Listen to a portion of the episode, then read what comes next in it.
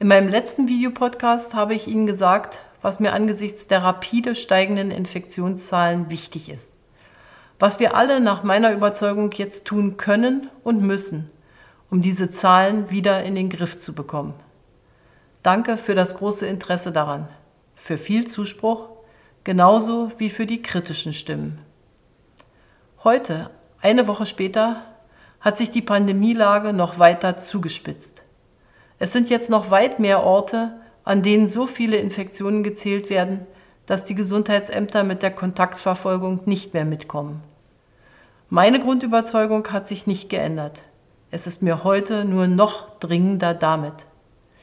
Wir sind nicht machtlos gegen das Virus. Unser Verhalten entscheidet, wie stark und wie schnell es sich ausbreitet. Und das Gebot der Stunde heißt für uns alle, Kontakte reduzieren viel weniger Menschen treffen. Wenn wir uns alle daran halten, werden wir alle zusammen die gewaltige Herausforderung durch dieses Virus auch bestehen.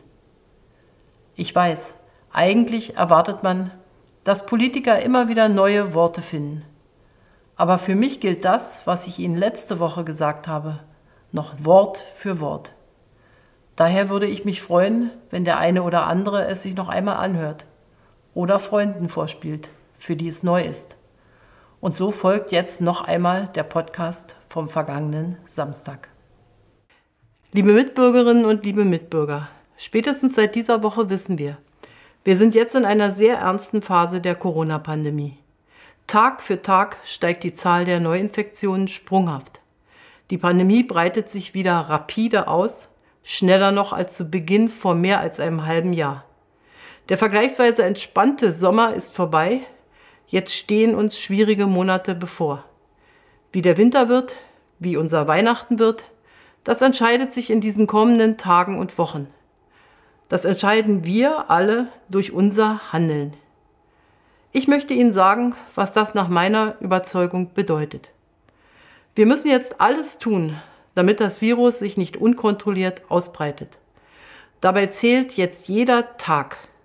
Dafür müssen die Kontaktpersonen jedes infizierten Menschen benachrichtigt werden, um die Ansteckungsketten zu unterbrechen.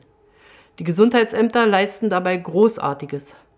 Aber wo die Zahl der Infizierten zu hoch wird, da kommen sie nicht mehr hinterher.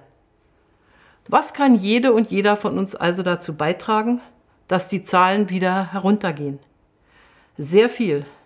Das Allermeiste schon einfach dadurch, dass jede und jeder Einzelne konsequent den Mindestabstand wahrt, den Mund-Nasenschutz trägt, die Hygieneregeln einhält. Aber wir müssen jetzt noch weitergehen. Die Wissenschaft sagt uns klar, die Ausbreitung des Virus hängt direkt an der Zahl der Kontakte, der Begegnungen, die jeder von uns hat. Wenn jeder von uns seine Begegnungen außerhalb der eigenen Familie jetzt eine Zeit lang deutlich verringert, dann kann es gelingen, den Trend zu immer mehr Infektionen zu stoppen und umzukehren. Genau das ist heute mein Appell an Sie. Treffen Sie sich mit deutlich weniger Menschen, ob außerhalb oder zu Hause. Ich bitte Sie, verzichten Sie auf jede Reise, die nicht wirklich zwingend notwendig ist. Auf jede Feier, die nicht wirklich zwingend notwendig ist.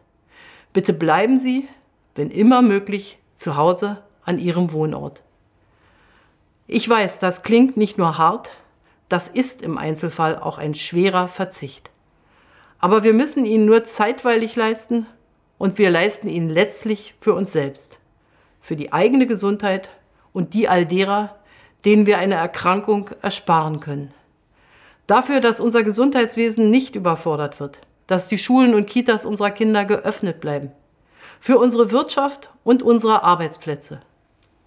Was hat uns denn so vergleichsweise gut durch das erste halbe Jahr der Pandemie gebracht? Dass wir zusammengestanden und die Regeln eingehalten haben. Aus Rücksicht und Vernunft. Das ist das wirksamste Mittel, das wir zurzeit gegen die Pandemie haben. Jetzt ist es nötiger denn je. Ich danke Ihnen.